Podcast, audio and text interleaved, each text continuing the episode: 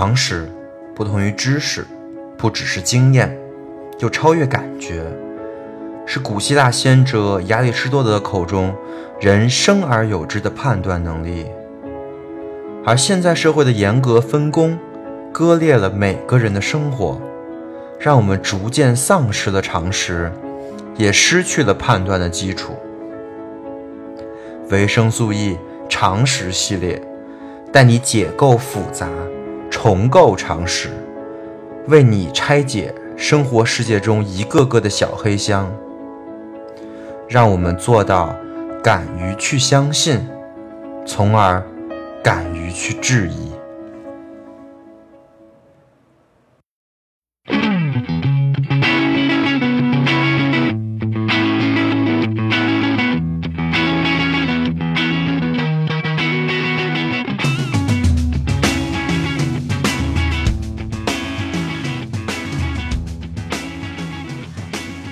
欢迎收听本期维生素 E。本期是一期常识节目。呃，我今天想讲的常识是人工智能跟数据分析，所以说我请到了我的一个好朋友，也是在日本从事人工智能跟数据分析行业的一个同学。那李同学自我介绍一下呗，把自己的就大概的情况跟呃职业经历也都说一下。呃，我是那个，就是初中到北京来，然后高中跟 V 呃同，这个不用说，不用说吗？对，没关系，没关系啊。那你剪了吧。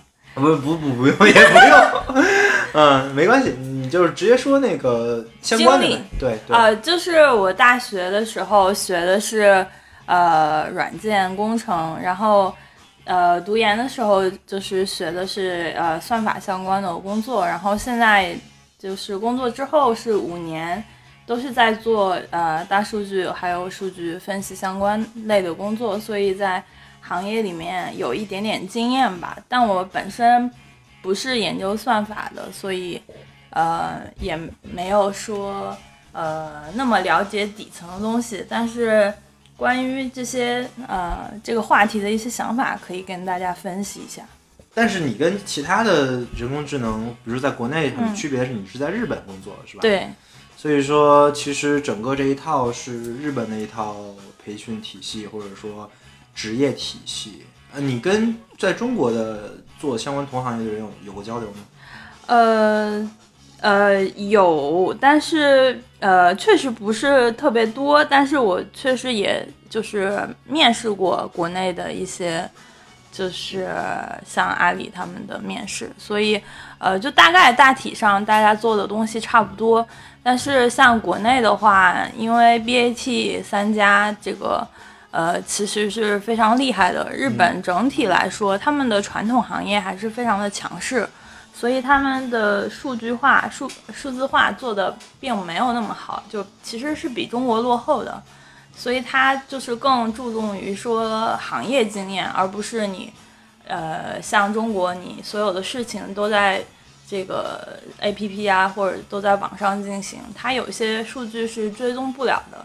这是一个其实是国内应该呃更加先进的一个部分，但整体的框架它是一样的，就没有区别。就是你的意思是说，其实大家做的事情都差不多，只不过国内跟日本各有特长呗。就是国内可能是对对 C 端的触及的数据会更多，对，然后日本的话是行业数据会更多。行业是经验会更多吧？应该它是就说很多事情还没有靠数据，还是靠经验。嗯嗯，然后它像呃，比如说呃，然后就是日本对于用户隐私的保护要比国内要力度大一些，所以它你呃你很难去追踪一个用户的整体的行为，你可能呃就是比如说你。呃，一个你做服装的话，它可能只有一部分用户注册了 APP，那它就只有这一部分用户的数据了，它没有办法在其他的，而且这些用户你也是不能就是特定到个人，它也意思是说，嗯日本没有一个特别大的那种公司，一个大的平台，把这一个人的全生命周期的数据全都做了收集。对，所以在这方面，其实跟中国这种嗯，巨头垄断型的数据分析是不一样的，对吧？对对对，就是它可能应用的这种难度啊，或者说呃，就是应用的广度可能会中国会要更深一点。嗯我明白你的意思，但是其实，呃，我我不知道你听没听过我那期预言呃嗯。序言节目啊。嗯。啊，我其实想说的其实是这么一个事儿，就是我们想讲的，就是我、嗯。我想在这个节目里想做的东西呢，其实是比较基础的一些东西，嗯就是我想构建一些比较基础的共识。其实具体就是说，就是比如说你是做大数据，或者做数据分析，或者人工智能嗯。whatever，、嗯。但是肯定有一些就是。就不管是你嗯。这个从业的来、嗯。来来说，还是别人来说，都很基础的一些点，嗯。可能进这个行业就必须要知道的，或者说只要你从事相关的事情都离不开的这些点，其实我们是想讨论这些的。然后我希望跟就是我这个节目的听众也好呢，还是跟其他人也好，嗯。我们都可以在这些点上都嗯知道一些事情，省得就是比如说我们嗯进来一个行业，可能我对这嗯。行业一无所知就不太好。这个其实我想，这是我想达到的一个事情啊，所以嗯。我觉得咱们可以从最基础的一些事情来开始讲。好，嗯，第一件事就是，呃，就是咱们一天啊，就是嗯。你就比如说你，你作为一个大数大数据工程师，你的一天大概都在做什么？呃，我们就是呃，我的职位是去带一个团队去做模型，嗯所以我们主要是说，首先要定下来说，我们做这个分析要有什么目的，就是我们为什么要做这个分析。嗯比如说，一般来说，呃，比较常见的一些方案，就是说去给用户推荐新商品，或者你去预测销售，或者你去呃像呃签约率啊这种，就是你先要有一个目的，就是但这个目的是要跟公公司司的某个指标或者某个业绩相关的，对吧？对啊，要不然就是预测这个业绩，要不然就是使这个业绩变得更好对啊。然后大概就是想做这两件事情，呃通过数据方面的这些材料啊、信息啊，对吧？对它总总体都是跟着你公司的目标在走，嗯就是你落到具体的数据分析上的话，它其实一般有两大类，呃，一类叫回归，以及一类叫那个识别。当然，这个说起来很抽象，但是它其实分的很简单。就你预测的是数字的话，连续的数字，比如说销售啊，比如说这个呃销售数字，然后天气的情况啊，这种连续的数字就叫回归分析。嗯然后你很简单，就是很常见的一个猫和狗，这是一个就是是和否的问题，嗯那它就是一个识别的问题，物体的识别。嗯，然后这是在分析上一个分类，然后包括你说你要呃，你首先你只能预测说你会销售多少。然后你下一步是说你要这个要能增长多少，它其实是在预测后面的一个步骤。对，它是一个决策，就是其实这个就分析，其实到这个数字就结束了。嗯，但是你要让它落地的话，你需要做的事情是说，你要通过什么样的决策让它能够增长，就是你要去改变模型里面的哪些参数，就哪些参数是你可以掌控的。嗯其实这也是就是我们在做项目的时候很需要一个注意的问题，就是说分析的那个界限在哪里？那你做决策的时候，你最后落地的时候，其实是需要别人来参与的，并不是分析团队能够做到的，这是一个区别。，OK，就是那你一天的话就是在做模型，具体就是然后就是呃，有了目标之后，我们就可以会先去看数据，嗯就是去找数据。先我们会整去整合所有的数据，然后呢，呃，就会去开会确定每个人干什么，嗯。然后然后呃，就是分配每个人，比如说有些人是去看那个数据到底对还是不对，就是你有时候取到的一些数据啊，它会呃有问题，嗯。就是你还会明显，你去画图的话，你会明显感觉它是有一些。数据清洗的工作，对对对。就是包括你需要去看一下，把把极值给去掉。对对对啊，对，这其实初中数学都学过，对吧？就是那种，比如你画一条线，然后你发现，哎，这个明这个明显比那个高，对对对你分析这个为什么明显比那个高。可能在这个清洗前面还有一个就是数据到底对不对？其实。嗯，就是我取这个数数到底是有没有用啊？呃，就是你可能明显感觉，就是昨天可能就是卖的是十万，然后今天突然变成一百万了，你就你就可能觉得这个数据是不是我取错了？就是你先要保证你取的数据是对的。对，多说一句啊，这个领领同学上一份工作是在优酷，就是那个三里屯优衣库的那个 优衣库，在那儿做数据分析。但是为什么要做数据分析，我也不知道。嗯对，你们公部门为什么要做数据分析？嗯呃，就是呃，每个公司都在做，所有公司都在寻求转型吧，因为像这是在中国叫做互联网加。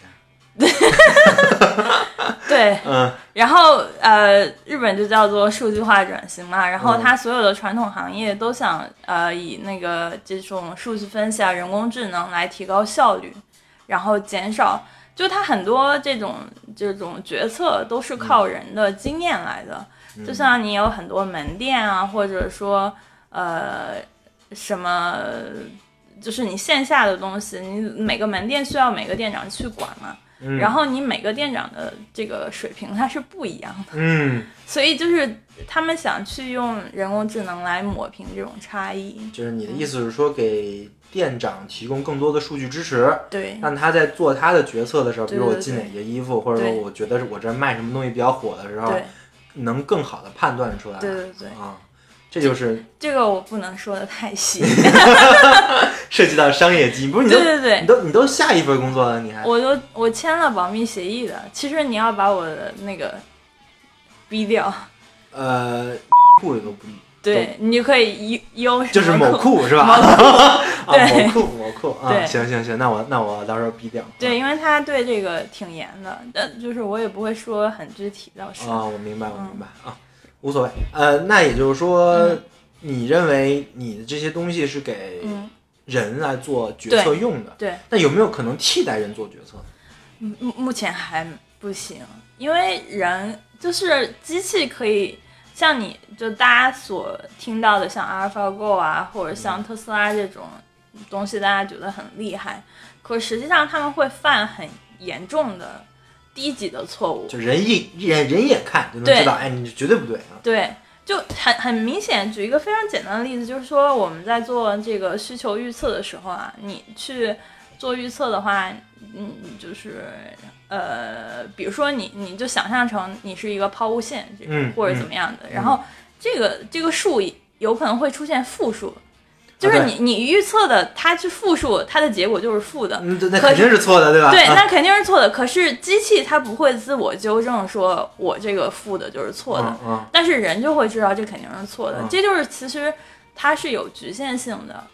就是你觉得现在现在咱们做的一些模型啊嗯什么的也好，可以帮助人们做决策，对但是不能代替人们做决策。对那，你觉得它能多大程度的帮助人们做决策？我觉得它目前能够达到的就是说，呃，他能达到能够比刚进入这个行业就什么都不知道的人要强一些。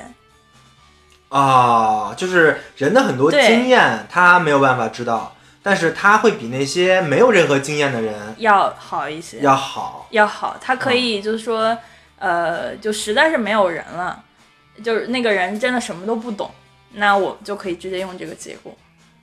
然后就可以直接代代替，就是就相当于替整个店做这些进货、销货、请店员这些整整整的这些他决策。它只是说有一个呃默认的值，你还要去调，就是它它其实数据分析它趋近趋近一个取平均的一个东西，因为嗯、呃就是就是做预测永远它都不是预测，对，就是因为它永远是对历史数据的一个平均。就是你再怎么预测，它也是有平均值、有那个置信区间的，还有象限的，对对吧？啊，它对它怎么着，它都是一个正态分布或者怎么着的，对对对，你不可能完全告诉你，啊，这个今天就卖多少价，对这是这是这是肯定不可能的。对，就是不是，而且不是今天，我们一般要预测的是明天，但是我们今天拿到这个结果，那它肯定是不对的。对，但是呃，有一些东西就说这个做模型啊，就是它会呃，你会放很多条件进去，比如说你下雨了，人就来少了一点儿，嗯然后你刮台风了，人就更少一点儿。但是我们一般不会把台风放进去，因为台风不是一个非常经常发生其的事情。实对你来说很多对不经常发生的变量，虽然它对它的影响很大，对但是你不会放在你的模型里面。对，这是这是也是数数据分析的一个局限，大数据分析，因为它你能够进行大数据分析的前提条件就是它的数呃样本足够多，但是其实发生这种特异的情况，就像台风啊、地震啊就是它五年间也就那么一次或者两次，那你实际上对这一两次取平均没有任何意义，它就是，嗯所以我们一般会去掉这些值。那你对。极值点都去掉，对。然后来做一个大概的一个对对对对。嗯，然后那你呃，但是人你会听天气预报，你就知道明天要来台风了。但是我这个 AI 给你的值就是这个值，然后你得调往下调。啊，我明白，对，嗯，但是这个东西是这样的，就是咱们现在嗯。能做到的，你可以说它只能说替代，呃，不能替代人做决策，它只能说是一部分。嗯。但是这个有两种可能性，嗯。第一种可能性是它就这样，嗯。就是你在你可以再完善，那最多它也就只能是做到现在这个情况，嗯。就是不能替代人做决策。嗯。还有一种可能性是你这算法还可以进化，嗯还可以再变得更好，最终它可以嗯替代人做决策。你更倾向于是哪种？我我觉得就是，呃，这也是大家一直在争论的一个东西啊，就是技术的基点到底在哪里嘛，就是强 AI 和弱 AI 的一个问题。嗯我觉得在我的理解，就是说，呃，我目前还没有看到说就是有跳脱出这个弱 AI 框架的一个东西，因为嗯我们现在其实人工智能听起来很新，但这一套东西其实一点都不新。这 个对，我也知道，其实就是一套统计，然后加一些神经算法，对吧？对对对，嗯然后这个神经算法也毫不行，一点儿都不行，它很早就出现了我。记得好像是一九六几年、七几年的时候，有有研究脑科学的时候，就是对想过用脑科学这套神经网络来模来做模拟，对对对吧？嗯那时候这个算法就是神经网络的基础算法已经出现了，然后它当时只有一层，就是说真正说现在深度学习，就是说好多层神经网络，嗯这个的能够计算呢，其实也是有一些呃机缘巧合，还最主要是算力的提升。嗯因为它你这个算力提升之后，它相当于一个暴力算法，就是就是就是猛算，就是拿特别大，就是其实就是耗电，你你不知就是你你不知道那个 AlphaGo 到底耗了多少电，呃就是是。它就是一个它就是一个穷举法，嗯。就是狂算的那种，然后，所以它这整整套东西就是建立在了一个呃一套旧的框架上。我觉得跟其他的领域也一样，像像电池啊什么的，就是你嗯现也是在旧的框架下。对之所以我们现在用锂电池，是因为锂是在元素周期表里最适合做电池的那个元素，对但是我们还是没套做那个元素周期表，那个就那套东西，对吧？对对对，嗯就现就是如果在现有的这套框架下，AI 也一样，我觉得我目前还没有觉得说它可以突破成强 AI，因为它目前来说，它永远是在人你做的规则下面去。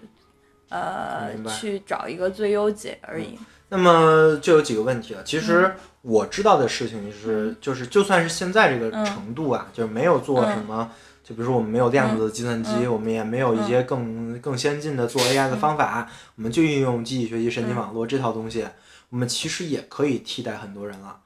对，嗯，对吧？就比如说，我可以做一个很精确的导航，比人导航要快很多。嗯。啊、然后或者说我甚至可以做自动驾驶，理论上自动驾驶是没有问题的啊、嗯。就是可能会就是再再再往深我不知道，反正现在目前看，只要没那么复杂的路、嗯。路况，对于自动驾驶来说也是没有问题的。那你觉得像电源，就是像你做的这个，嗯。你不是在做那个嗯门店的一个销售跟预测，包括嗯这个相当于店长的职责嘛？那你觉得店长这个职位有没有可能在现有的框架下被替代？呃我我先想就是回回就是先说一下你说的自动驾驶这个问题啊，嗯嗯就是自动驾驶也是一个。我我我我，反正跟我行业的朋友聊，就是其实大家的认识都不太一样，就是可能你觉得说这个已经技术很成熟了，可是你也说了是在一定的条件下，其实实际的这个路况是非常的复杂的，嗯它是一个非常复杂的任务，因为我而且我们也听到了特斯拉或者怎么样有一些各种事事故而且它这些事故都是很呃有些原因甚至都查不出来的，就是嗯它没有什么原因。这也是说，呃，机器学习的一个局限吧。就是首先，这个深度学习它就是一个黑盒，就是它嗯没有原因，它就是告诉你一个结果。嗯然后它，然后就说，嗯、我觉得做，呃，就是系导航这种事情嘛，你最后是人来判断，但是你完，所以我觉得完全可以做。但是像呃自动驾驶，如果你完全放开让机器去开的话，我觉得这个非常危险。其实我觉得是，呃，在在目前的框架下是不太现实的。就是嗯我们假设现在算力嗯会涨一些，嗯然后框架不变，嗯那你觉得在现在这种情况，如果是全实行全自动驾驶，也是一个非常危险的事情，比较危险的事情，是？因因为永远它那个路上你都会有一些突发的状况，唉因为很危险。你知道我为什么不考驾照吗？我就是等着自动驾驶呢。然后你这一句话让我打消了 我，我还是得考个驾照去，是吧？对，所以就是再回来说店长的问题，我也嗯觉得是，就是所有跟人打交道，或者说你最后，我觉得所有的 AI 的结果都需要去人去做最后的决策。可可是我认为啊，因为我是嗯在我们这边工作，我认为之所以需要人做这个决策的原因呢，并不是说人比 AI 厉害，嗯或者说人可以更厉害的判断，还是怎么样。我认为最最重要的原因是需要找一个责任主体，啊，对，这是一个就是我 AI 再怎么厉害，嗯。它不能承担这个责任。嗯。我不能说，因为它本来就是个黑盒，嗯。它得出来这个结论，嗯，你们 AI 测试工程师也不负责的，其实。啊、嗯但是我得出这个结论之后呢，那我到底用不用这个结论，必须要有人判断，要不然的话，我用跟不用就没有一个责任主体在这里。换句话说，AI 在咱们现在看，它是不具备一个怎么说坚实性的，对对对，就它不能承担责任，我不能说怎么样的。嗯，但我我觉得我认为是这个，因为对对，在我看来，有其实真的有很多样很很多的工作、没有必要是是，用人的，但是没有，而且嗯为什么我嗯得出这个结论呢？是因为我在工作里面嗯发现了很多很多人，嗯就是我告诉他 A，他就哦，他就要做 A；、嗯我告诉他 B，他就做 B。就是如果把我换成 AI，那他还是会做去做 A 去做 B。嗯就其实是怎么说呢？就是就他在里面没有他的思考在里面，就是没有他的判断在里面，你知道吗？就是如果就是如果那个人不发挥他的主观能动性，他确实不如 AI，、所以这也是我说的人 AI 确实能代替一部分就是不就是什么都不懂、什么都不做的人。他其实不是代替一个职种，而是代替一部分人。然后我有一个非常有趣的例子啊，就是说我们仓库里边导入了一一一一套自动化的系统，就是那个包裹垒的特别高，就好多层，然后有机器机械手背，据说现在京东、阿里什么全都有。对对对，然后呢，我们当时去参观那个仓库的时候呢，然后他就没用那个自动化仓库，还是人那儿搬，就是他就他那个就不怎么用，然后我们就问他为什么，他就说这个一忙起来，这个根本就没它没速度不快。它就快，但是它你两个手臂的话，你就一下只能抓两个，但你雇十个人的话，你就能一下子 跑十个，哦，就是 其实而且你只要人，你只要使劲儿跑，其实我觉得人某种意义上来说，但是其实你说的这个东西，对。我觉得你说这个东西完全可以被 AI 替代，嗯只不过它现在可能就是它应该被 AI 替代，嗯。但是它现在没有，可能在效率上啊，在可能也不经济啊，等等等这种问题，因为可能我就就就这一小时我需要十个人，对。然后我赶紧搬搬走完了，完了对对对我那我没有必要常配十只电子手在这儿，对对对吧？？它有它有各种各样这样的情况，对对对。但是我觉得这种东西最终还是机器做好，对对对，这种体力活儿，这种简单的嗯。工作可能还是会被替代。就目前来说的话，还有一些设计上的，或者说一些呃，反正就小问题吧，就是嗯，还还不会完全替代。就所以你是一个对 AI 比较悲观的一个派，对吧？对对，作为从事一作为一个从业者而言，你不太看好 AI 的未来。对，我觉得，我觉得就说，呃，AI 只能目前只能做一些比较目的比较明确，然后看起来比较难的工作。其实它、其实你所有事情都必须有一个特别呃清楚的一个流程，然后一个清楚的一个结果，一个清楚的那个条件限制在那儿。嗯你才能去设计一套算法去模拟。嗯但是，嗯，像嗯、呃情感陪护啊，或者说像一些特别个性化的一些东西，包括像我觉得像呃开汽车这种，它其实是千变万化的。我觉得这种就你很难去用一个模型，就是你很难去把所有的数据全部都收集到，然后全部去，就是这这个这个难度是非常非常大。还有一个原因就是说，嗯、目前的所有的 AI 它都是一，就是它都是定制的 AI，就没有一个 AI 说我可以既推荐你买什么东西，我又能算什么东西，就是没有一个算法，没有一就是没有一个通用算法，没有一个没有一个可以真正模拟到人的那种思维的那种通用算法。对对对。每个算法只能做一块儿工作，所以它从本还不是质上来说一块儿，是一件事儿。你就是这一件，而且这个事儿必须定到特别细，然后你后边就一堆码农、一堆数据科学家在猛调，猛调它的参数，嗯然后，然后，而且你一旦环境发生了变化，你经济衰退啦，你公司增长啦，你嗯你从 PC 端移到了手机端，你整个东西又要重新调一遍。啊这也是我们工暂时不会失业的一个保证。啊，你说的很有道理。呃，那我们就想聊一下，你觉得就是那么那么聊回这个算算法这个层面啊，就是呃，就是 AI 有很多种算、嗯算法，嗯其实我最感兴趣的是无监督学习，嗯就因为它相当于不需要有一个人在那调参嘛，嗯它就是 它就是你就给它数据，嗯，然后他自己就可能会跑出来什么东西。这种东西我觉得就很就很就很神奇了。这个东西真的有这么神奇吗？就是无就无就无监督学习这一块。目前无监督学习最有名的算法叫那个 K-means，就是一个聚对算法，就是嗯算一个、就把把，但是它其实也是一个特别简单的一个算法。目前我觉得你可能想象的比较厉害的，也都是叫半监督学学习，它其实嗯还是有一些。呃，还有人去给它纠错，是吧？呃，它是自动纠错，这个嗯很高级，就是说它只有一小部部分数据，比如说我们拿那个呃猫和狗嗯这个照片，就是去识别这个做例子，就是说它有一小部分，比如说我们一百张图片，嗯然后它有标注了是猫和狗，嗯然后我们先让它学一遍，然后我们又拿来两百张图片，我们就用这个模型去预测这两百张我们不知道是猫是狗的图片，嗯然后我们去这个去给它标注是猫还是狗，然后这个是它标注的，它不一定对。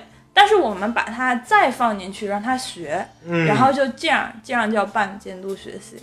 那其实还是一个挺自动的事儿，就这对对对里面还是没有工程师参与的。对对对对对，其实很厉害。其实这一套算法，呃，这个框架其实也是目前最呃最流行的一些算法。但是它有一个前提，就是这套模型你要做得好的话，有一套前提就是说你最开始的那个有监督学习的那个部分精度一定要高，这样你预测的那个，啊，那它还是 对对对对。基于有监督学习的那部分。但是只要那个呃数据是吧对那个数那个只要差不多，就是只要你能把那个不需要特别多的数据，它只需要一些，然后就够了。就它可以，相当于这些数据的这些很精确的数据，可以可以进行一个数据膨胀，就可以有很多很多的数据，就可以复用这些数据的这些东西，然后来做到，这是半径学习的厉害的点。对。它现在这个算法就比以前的那个纯纯粹的呃监督学习其实要进步，就比较有一点点开始学习的感觉了。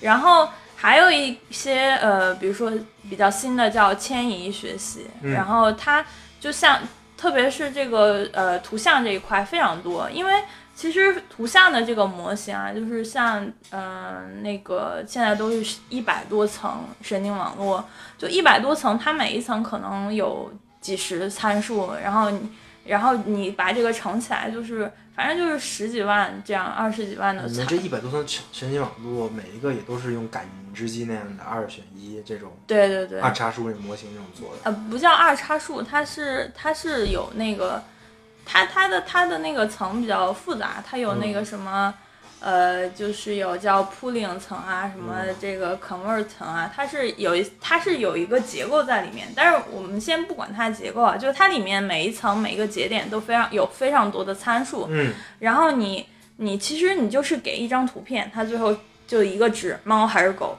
然后对对。然后你再给它一万张这样嗯图片，你去你去这个让它学习，嗯。然后这个过程中是非常非常非常耗算力的，所以基本上也只有谷歌，像谷歌呀、什么 BAT 啊，啊就是有钱，就是他他才能去呃把这个模型真正的跑跑起来，就是精度跑起来。但是它一开源，是不是你们就可以复用它的结果？对对。对对对，就是迁移学习，其实我们所有人都在用谷歌他们跑的那个 结果。啊这个迁移学习的意思就是说，呃，虽然你比如说他们谷歌只跑了一个猫和狗，嗯我们想识别这个猪和羊。那你可以用它的那个对，那个作为一个起始值，啊我再去跑这个，就比我从零开始跑要跑好啊快得多。但是你为什么这么就就你不知道的对吧？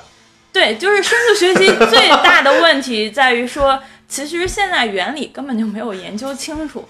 就是它其实深度学习的最呃，现在就是它比较主流的这个神经网络叫那个卷积残差嗯，网络，然后嗯。这个是中国人提的一个算法，卷积残差，残差卷积网络。残。差我知道，卷积啊。对，嗯然后它这个残差网络吧，它是应试出来的，就是就是这么跑，结果就好了。我也不知道为啥，对对对对对我就这么干。哎，对对对我突然发现真准，对对对哎，这就是能识别猫跟狗。对对对为什么我不知道，对吧？啊，对对对，就目前就是这个状况，所以它其实是呃像一种挺有趣的。像一种迷信，你知道吗？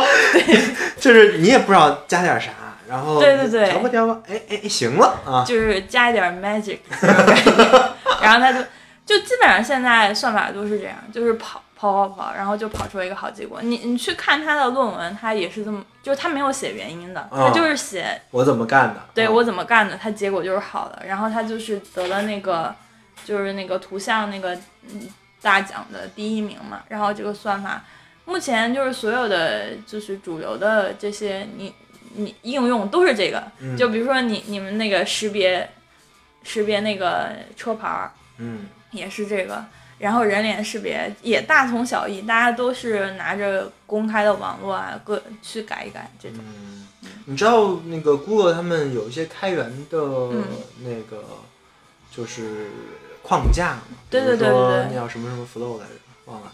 呃，TensorFlow，对对对嗯，TensorFlow 啊，像这种框架，你们用你你们你们在工作时候用的多吗？TensorFlow 是一个呃，就它是一个库，嗯它是它 TensorFlow 上面，比如说有 K 呃有这个 Keras 啊什么的这种，我们很少会从零开始写，因为你所说的这些什么残差网络啊，或者说它其实论文包括它源代码都是公开的，嗯它。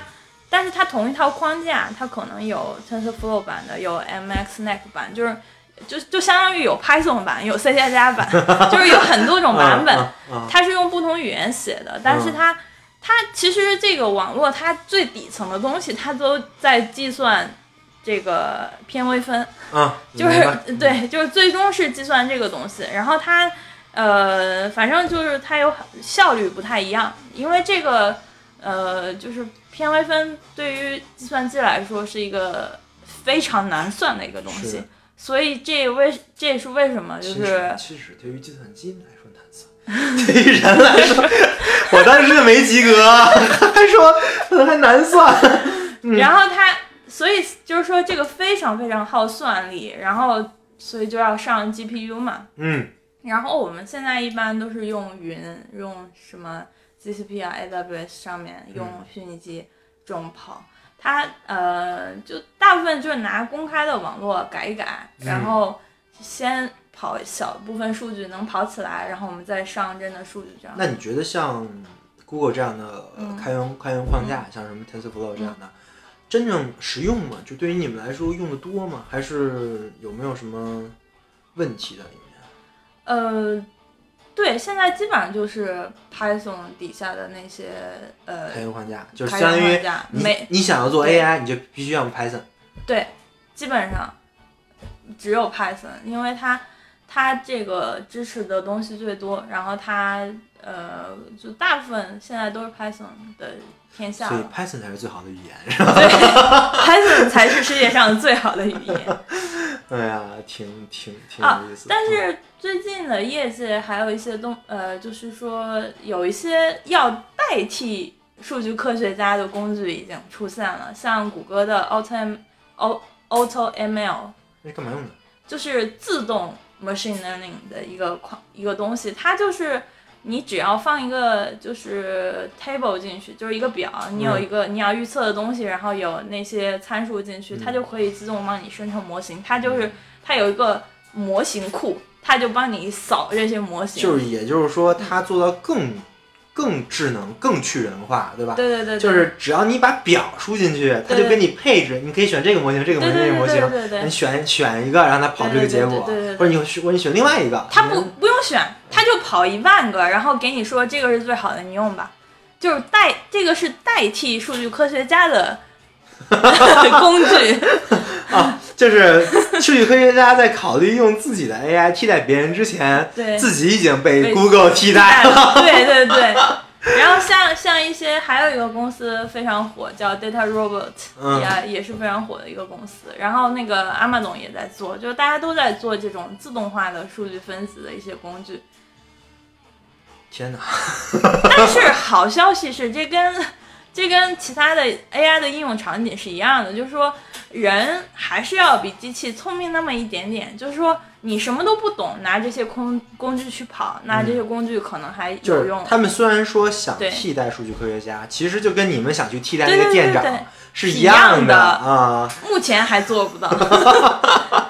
还行，还行，还行。对他嗯，它就等于说，他只会就比如说它有十个参数的话，它会把它们硬加、硬乘、硬除。嗯明白。但是我可能我放一个别的，哎，我就跑比它跑得好了。嗯就就是用人的灵光一动的这种感觉，唰，说不定比你跑好久好久继续学习，浪费好多好多电要好用很多，对吧？对对所以人的很多直觉啊，包括人的一种感觉啊什么的，还是机器学习不能不能替代的。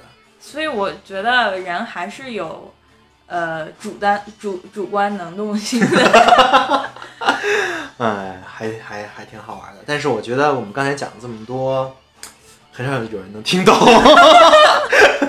真不是，其实我那个嗯播客的听众的水平应该都很高啊。对，我相信大家可以听懂。但是我觉得你讲的东西太抽象了吗？不是太专业了，你知道吗？啊，你没有做到我们常识这个这个这个这个要求，你知道吗？啊，那我们从最简单的开始来讲，对吧？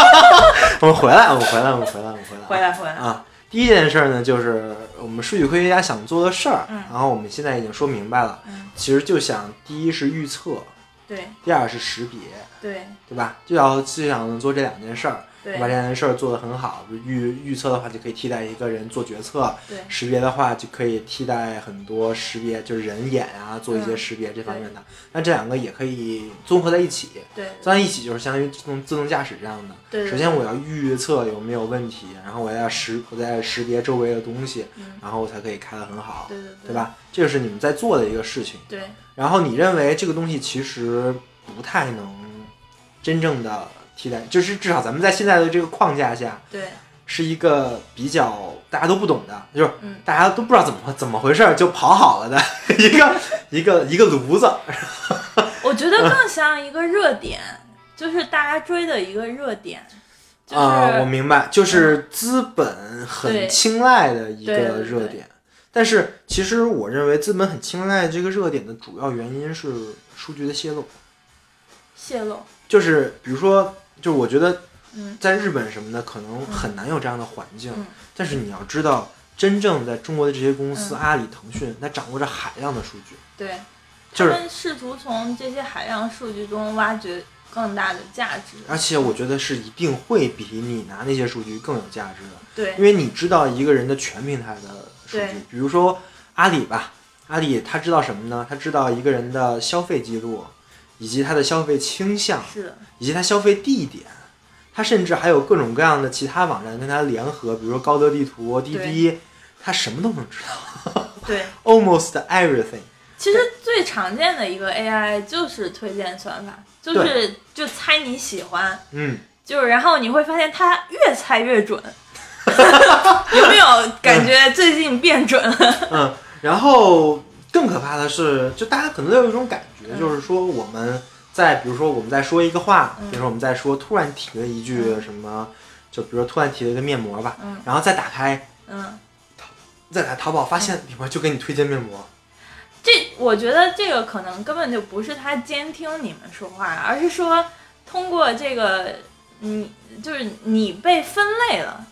就是你这一类人就喜欢这个面膜，就是你这一类人，你就是受到这个广告的，就是你跟你那一类人喜欢的东西都是一样的。但是我觉得这个比监听更可怕。对，为什么呢？你想啊，比如咱俩在聊天，我们聊了一个面膜，然后我在我手机上看到了这个面膜，这意味着什么？意味着它可以预测我们俩聊天的内容，对，对吧？是的，是他可以认为他他可以知道你们俩可能就会对这个东西感兴趣，对，但是你惊奇的发现你他验证了之后，我觉得会有一种更不寒而栗的感觉。对对对，就是，但是这个东西其实是比你在做这些东西更更有前景，也更有呃想象空间。对于对于资本市场来说，是更有想象空间的东西。对，确实，其实日本就有一件事儿，就是说之前就是他们铁铁道公司啊，就之前出了一个就类似于这种推荐算法，然后就是因为太准了，被人投诉了，就被那个普通顾客投诉了，然后他们就就把这个撤了，就是因为他们就是觉得你推荐的太准了，觉得他们觉得自己被监视了。然后他们就把这这个东西停掉了。具体的我就是呃我我没有查过，但是大概就是这么事儿。我觉得中国还是大家觉得太钝感了。那那如果你作为一个数据科学家的这个嗯程度啊，来嗯来来看一下这个事儿，你觉得推荐算法最终能做到什么样的程度？我觉得就是就看你就是跟别人有多像吧，就是如果就是不假，就假设是一个很长，就嗯。很经，就是天天就回家上班上班，嗯。然后聊聊微信，嗯回家刷抖音，晚上刷淘宝，最后刷刷小红书的这样的人，就是一个常人啊，嗯在海德格尔的嗯。语呃语境里叫做嗯。常人，嗯。一般人啊。嗯。那也就是说，他如果是一个一般人的话，嗯淘宝给他推荐的话会非常的准。非常的准，我觉得会非常的准，因为因为你你所有的这些行为都被这个这些 A P P 所支配，然后你其实有有广告上有一个法则，就是说你重复的越多，这个人就会越喜欢嘛，嗯，所以你只要去接收这样的信息的话，那你就会变成那样的人，所以我觉得就是还我我是觉得大家还是要控制一下，真的 不要 不要呃是是是，追随就是这种潮就是潮流，但我觉得这个其实最主要的原因还不是说这些推荐算法嗯或者这个平台，而是你本来就是一个常人，啊，就是你本来就选择了这样的一个生活，那么人家让你生活更的变得更舒适，有什么问题呢？对于对于对于对。可能对于你来说，他更准确的给你推荐了你想要的东西，对。可能就是更舒适的一种生活，对不对？我我觉得这个问题在于，呃，你没有选择，对你，你你，我觉得人需要选择，就是你可你需要选择，你可以不知道你是常人，就是我觉得你说的对，就是最终的结果就是我们看到了，我们就是一个普通人，我们我们就是常人，我们就是跟这有一类人是一样的喜好一样的，可是我们有没有权利，我们选择不知道这件事？就目前来说，我觉得在中国的互联网环境下，我们没有了。就我们没有办法选择，我们不知道这件事儿是比较可怕的。就是当我们被所有推荐算法所围绕的时候，当它推荐越来越准的时候，对，你会面临一个事情，就是你可能内心里还是会打鼓，它怎么会那么准？对，那我是不是就是一个普通的，或者说被它可以精准预测的人？对，我我觉得我自己可以接受这件事情，但我不知道是不是每个人都可以接受。我就肯定不能接受。对，而且我也不是，因为因为因为我第一我不用这些，然后就是就是包括抖音什么的，我也我也没准你用了你就发发现它很准。啊，那对对，但是但是我不用嘛，所以起码我不会知道了，对吧？对对对。啊，第二就是我买的东西比较少，然后我还比较海淘，所以说。对，也不是。我我我觉得就是还有一个建议，就是说，虽然就是说这个用户协议啊，或者什么样的东西都大家都说没有用，但是你可以尽量去看一看，你能够选不的地方，你就尽量去选不，就你你不去给他你的信息，这也是一个非常重要的。就包括大家 iPhone 里面的设定啊，或者你 APP 里面，你呃，像有一些 APP 它，或者说像那个。呃，iPhone 或者是像 MacBook，它其实有选项的，就是你要不要，呃，帮助他们什么改善他们服务这种，我一般都选 No 的，你就 就就不要帮助他，就是这样，你你你就可以选择的时候，我觉得大家还是尽量选。但是我不相信的，因为他有这个能力收集到，就是他只不过是给我做的一个动作，问你是不是要，但是他想拿走的时候，他随时可以拿走。这个问题，对吧？那我至少可以先选个 no，对吧？这是我能做的。哎，但是你在做这个，比如说你在你日常的上班的时间，有没有发现，就是你有没有在面临这样的伦理的问题？就是比如说，就是就是你在做 AI 的话，你要面临大量的数据，这些数据收集肯定可能会有一些伦理上的、道德上的、法律上呃法律上的问题啊。这个你们公司或者说其他公司都是怎么处理的？呃，我所知道日本的状况的话，日本还是比较严格的。对，确实对，呃，特别是对于这个跟个人信息有关的，就首先他们是没有像统一的身份。据我所知，现在日本大量的结算还是在用现金。对对对，现金是另外一个问题。呃，不是，我认为现金它好的点啊，它对对对，就是它是最隐私也是最隐秘的一个。对对对，就没有一个三方，没有什么阿里或者说微信、支付宝知道你在哪儿消费了啥，对对对对，对吧？啊，其实这件事儿是我觉得挺恐怖的，就中国这个就是用这个消费，就大家都在享受这个便利的时候，真的是拿自己的隐私换取这个便利。但是就跟李云红说的一样，对，就是大家中国人喜欢用隐私换便利，但问题在于，我们觉得我们用这句话嘲笑李彦宏，但是我们还真的在这么做。对，这就是我说的最可怕的是我们没有选择。就是现在我，我现在回国，我去，我有一次坐出租车，我给现金给司机，司机都不要，就是司机有点不愿意要，司机就说，哎，现在还有谁用现金？然后我觉得普通人没有意识到，就是说这个便利背后的代价到底是什么。就是天下没有免费的午餐，你在用你在便利的时候，你肯定付出了什么东西。对。但是你付出什么东西呢？可能一般人不知道。对。但是其实如果你要仔细细究的话，你是把你的数据交给了人家。对。而且这个数据其实是代表你个人人格或者主体性的一部分。对。而这一部分可能对于你来说，可能可能对于有些来说很重要。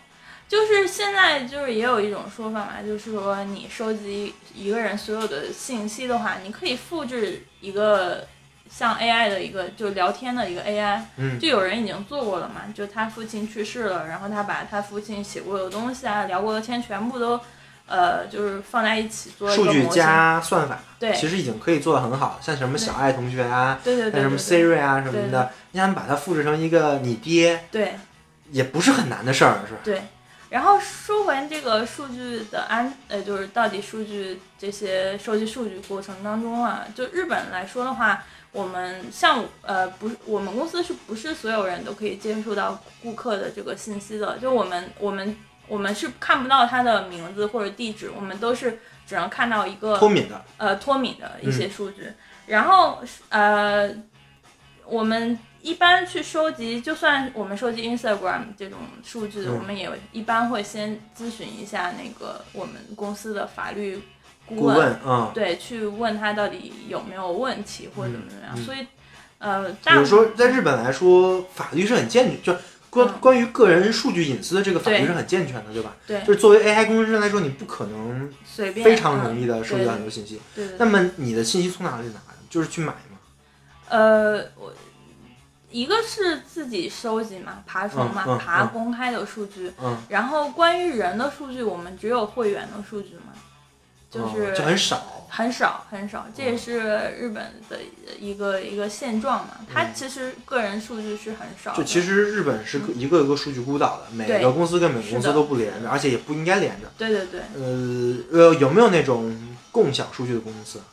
呃，一般没有，就就他除非是一个大集团下面，就是一个一个公司下面的，嗯嗯不然的话一般不会公开顾客数据的。但是就比如说像阿里这样的，它是一个大的集团，而且我们的生活中所有地方都在用它的产品的话，那它其实很容易都收缴，因为它是一个垄断了。对，但是在日本这种情况很少，就是呃各个行业有很多这样的垄这样的垄断集团吗？或者说有一个集团，我的触手伸到了生活中的方方面面？基本上还是没有，目前还是没有。就还是一个比较完善的一个竞争的状态。对对，它可能一个，它一般一个领域里面有三家公司竞争，比比如说像便利店话七幺幺，然后那个罗森、全家，就嗯它一个它他们就很讲御三家嘛，就每一个行业它都是三家，像啊啤酒是朝日、麒麟和三得利，对吧？啊啊都很这俩就是完美的。小火龙还有妙蛙种子是吧？对对对，它对它像特别就特别多，像那个银行，它就是，而且它还是红红绿蓝三啊家，啊，还是各种 C 各种 CP 感很足是吧？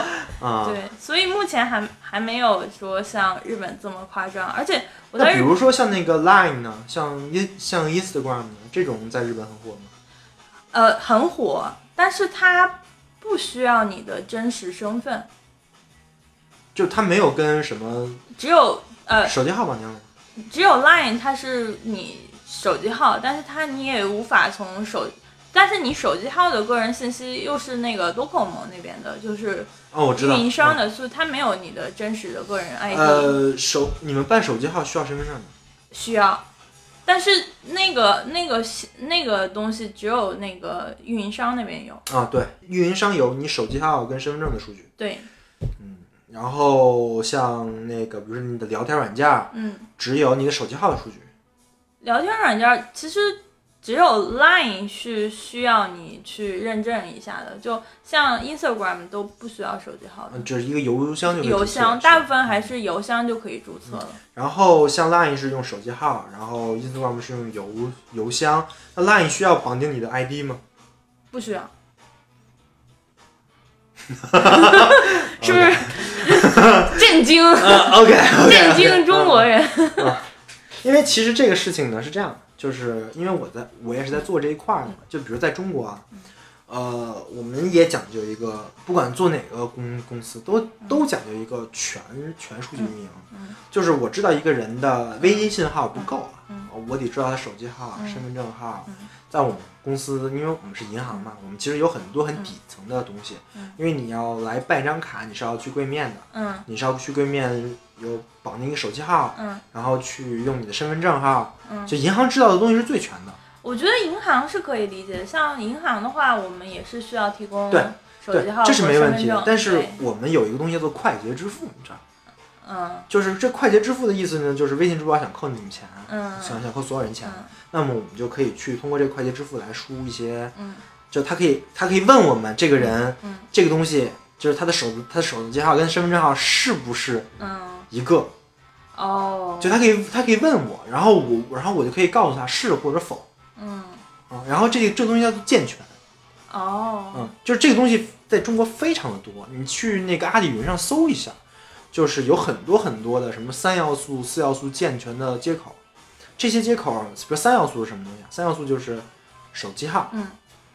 人、身份证号，四要素加个银行卡，嗯，就这四个你可以判断是一个人。呃，那我想问一下，就是说什么样的公司可以去进行健全？呃，基本上都行。就比如说去哪儿携程，嗯他们也行。那我觉得这个事儿就非常恐怖了。啊我们好像说太多了。这段得剪。OK，大家就对，所以说我觉得在中国现在这种情况来说，整个数据非常的多，嗯，就是可能就是我觉得他数据多是在在于说他对这个人，这个这个人鉴定啊，鉴定的太多了。对，嗯。而而且而就是就是像微信，嗯。我觉得微信在对外的服务中保护个人隐私算比较不错的，嗯。因为它没有给任何人他的微信号，嗯。它只是比如说你有一个公众号吧，嗯。它给了你的是它公众号的一个 token。嗯可以代表它微微信号的嗯。专、专属于你的一个嗯。token，应该是两方加密的，嗯。通过通过它的公众号的 ID 跟微信号的 ID 嗯。拼的嗯，啊，这个东西可以标说是这个人对，啊。但是如果所以说如果单接微信的话，嗯。其实还好的，就是没有没有那么多问题。但是如果说他还有什么其他的，那么这事就很简单，就很就很恶心。就比如说微店，嗯。就比如说微店，他是知道你这个微信号的手、手嗯手机号跟地址的。嗯就你在微信上买的任何东西都有这样。我我我觉得就是，其实普通人很难做什么去防止这种事情，因为这种接口啊或者什么样，其实都超出普都都已经超出普通人的范围了。我觉得最终只能靠政府，然后靠从业人员的道德感，就是你到底能，就是你就是你作为一个技术人员来说，或者你作为一个做这种服务的人来说，你内心中知道这个事儿很危险，你觉得应该做加密，但是实际情况中，最后到底有没有做加密呢？这个目前是没有人管的，我觉得。但不过，比如说我，比如说我站在我们银行的角度来说，这个东西是非常的严格的，嗯就是包括谁能接触到什么权限的数据，数据有没有脱敏，嗯这个东西都非常严格。对，就比如说像我吧，嗯像我这种权限，我只能看到什么什么人，嗯就是什么什么什么王什么什么，嗯或者什么什么影，嗯就是反正就是就根本看不到全名。嗯。然后然后然后然后身份证号也是只能看到后三位还是后四位。但是这个已经很夸张了。像我在我们公司的话，我都看不见名字和这个，数字。我也是需要去提数才能。我我们就看到是一串乱码，就是二就是哈希过的一啊，串哈希过的地 I 方，ID，但是你不知道它是什么意思。对没有任何意思，就不能看，我们不能看他的名字、住址，然嗯后我明白，我明白，这是一个数据安全的一个考量对嘛。对啊，啊但是还有一个问题啊，就是，对，但是其实如果你真正在做这个的事情的话，你发现这个事情是很麻烦的。对，就是你作为一个管数据库的人，或者说你作为一个想要这些权限的人来说，经常会有干，就是你经常会跟他沟沟通一个需求，然后你想要这些东西，就他跟你出的是不是？然后你如如果说你还是用 token 看话看的话，那会更麻烦，你更看不出来它是什么东西。对对对。那这种情况你们是怎么解决的？他有一些人是可以直接去呃还是有权限有权限啊，最高权限是可以去的，但是我它是一个专门的房间，嗯，它只能这些人去，然后就是专机专专专门的地儿，专门的啊对对人去，我们也一样吧？我们也是，我们这些分办公跟生产网，那个那个叫生产机嘛，就是专门是存那些数据。对对对。但我们可能你没有权限，那你就真的看不到，就是什么都看不到的这种。哦嗯，然后它有一个规定，就是说你如果是这个加工过的数据，比如说一个集体的数据，就你，嗯，你这个店平均有男的有多少，女的有多少，这些都是可以看的。就是有个大的，对吧？对对对，就是是有一个个去个人化的一啊，个数一个统计级的数据，对对对而不是那个对啊，所以说你们可以用这些数据来做一些用户画像或者说精准营销之类的。我们基本不能对个人进行营销，就基本上都是这种群体化的。就他他你真的要去取每一个人的数据的话，这个权限需要非常高。嗯那说明日本还是跟中国情况 不太一样。我们所有中国所有的公司，所有公司啊嗯，都在讲精准营销、对对用户画像，为需要的人推送需要的东西。真的不是说我只要一个统计级的一个东西就结就结束了。其实这个是是是 A 是 AI 在中国真正用途，对他们都在干这个用。嗯，但是你其实在，站在站在你的角度来说，其实这个事情就是很涉及到一些道德上或者伦理上的问题。法律上的问题，它是它其实非常严重的法律上问题。我们公司的就是他会有专门的课去讲说我们就是这个就是是就是你一定要有理由才去看这些数据，就是没有特别呃强烈的理由的话，你不能看这些，数据。们生活在一个什么样的世界里？所以就为什么你们的推荐算法越来越准嘛？就是因为数据数据其实很分析很简单，你数据量越大，它越准。其实我觉得这个其实连就是很高端的那种机器学习的库都不用调，你就直接不用不用，根本不用。就是人脸识别这个算法啊，就是你你你就是海关那个最准，因为它有所有人的数据，你就往里边一扔，然后它就最准。它就数据，它模型你只要差不多就行，你只要数据量够大，数据量够，质量够好，你这个模型就是世界第一的。说不出什么来，感觉好恐怖啊！对，还是。所以我觉得可以给大家建议，就是 少用点 APP，不要安那么多。但是你你你建议这个东西，大潮已经在这儿了，就是你已经泄露的差不多了。你、啊你想你想各种各样让传你照照片的网站，然后然后呃关于你用手机号的网站，对，所以就是我现在偶尔在想啊，就是你现在不用或者你隐秘已经不能做到的话，其实还有另外一条路，就是混淆，嗯，就是你瞎买瞎发，这样他们对你的定位就不够准确了。但是我能怎么样？我不这不是还得花钱吗？还得瞎买啊？不是瞎，嗯就是你你可能就是，比如说你不呃，你跟你男朋友或者你跟你女朋友去两个人用一个账号，这样你不就能混淆它的算法了吗？我明白你的意思。对，就是，但是我觉得终究来说，个人去对应对抗这种大潮还是太难了，嗯所以还是但是我其实想知道的点，还是嗯回到那个刚才我们讨论算法的点，嗯就是这种东西它最终能做到什么样的程度？就是比如说，它就能知道我所有的，它能给我推荐我想要的东东西。理论上，其实这个对于这个人来说没有什么，就没有什么特别大的影影响，或甚甚甚至可能是正向的影影响，对吧？那我想买什么东西，我刷就能买到了，不是挺好的吗？但是嗯问题在于，嗯，现在的 AI 算法到底能做到什么程度？可不可以就完全的怎么说呢？模拟一个人？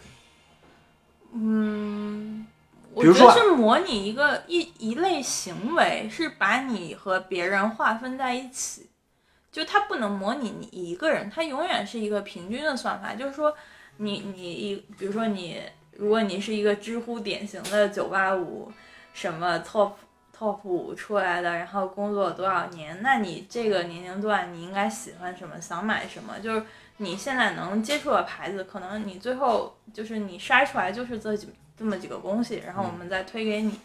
那其实就举个例子啊，就比如说我是一个，就还是回到那个一般人跟不一般的人。嗯那其实我是一个假假设我是一个非常人的话，那其实对我的影响其实不大，对吧？对。就是如果说我不按照 AI 指定的我生活，对那其实我还是能在这个社会里能活得不错，对对只不过我的很多东西被人知道了，我很我我很讨厌而已。对对对，其实如果他只是说公司去用你的数据去给你做推荐的话，其实这个影响并不大。但最重要的是你，它会有容易有数据泄露问题，就是不，我嗯我其实想了解的是就是这一点，嗯就是因为咱们做 AI 不是两个，一个识别，一个预测嘛。对能对对对，识别我喜欢什么，嗯它能预测我喜欢什么，嗯那它能不能控制我喜欢什么呢？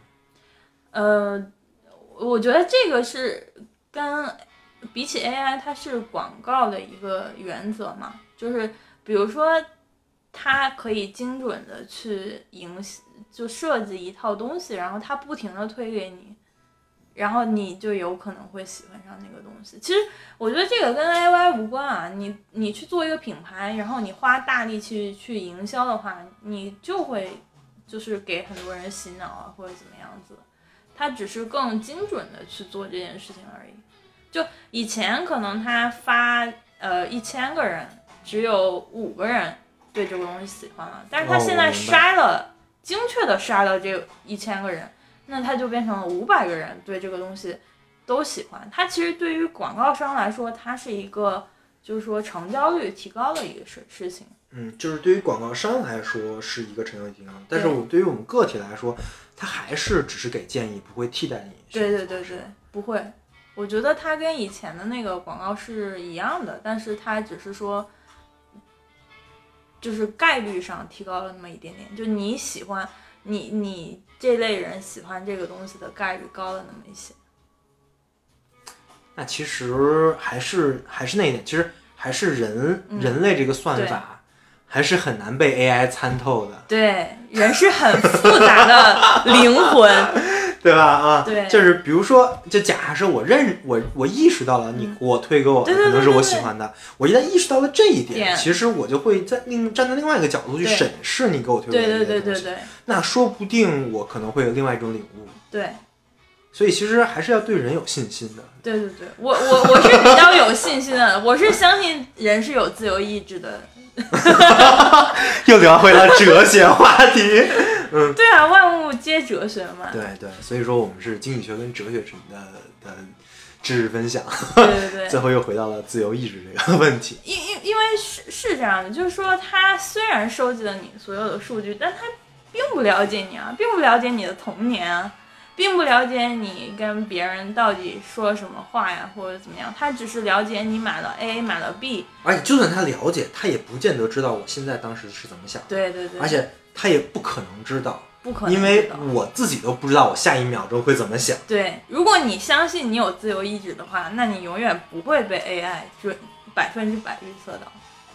那有说，其实还是有希望的，对，人类还是有希望的。还是希望在心中，是吧？行，那我们今天就差不多就聊到这里吧。我觉得聊的已经挺透的了。零 零，好的，嗯，那我们下期再见。那就这么说。拜拜。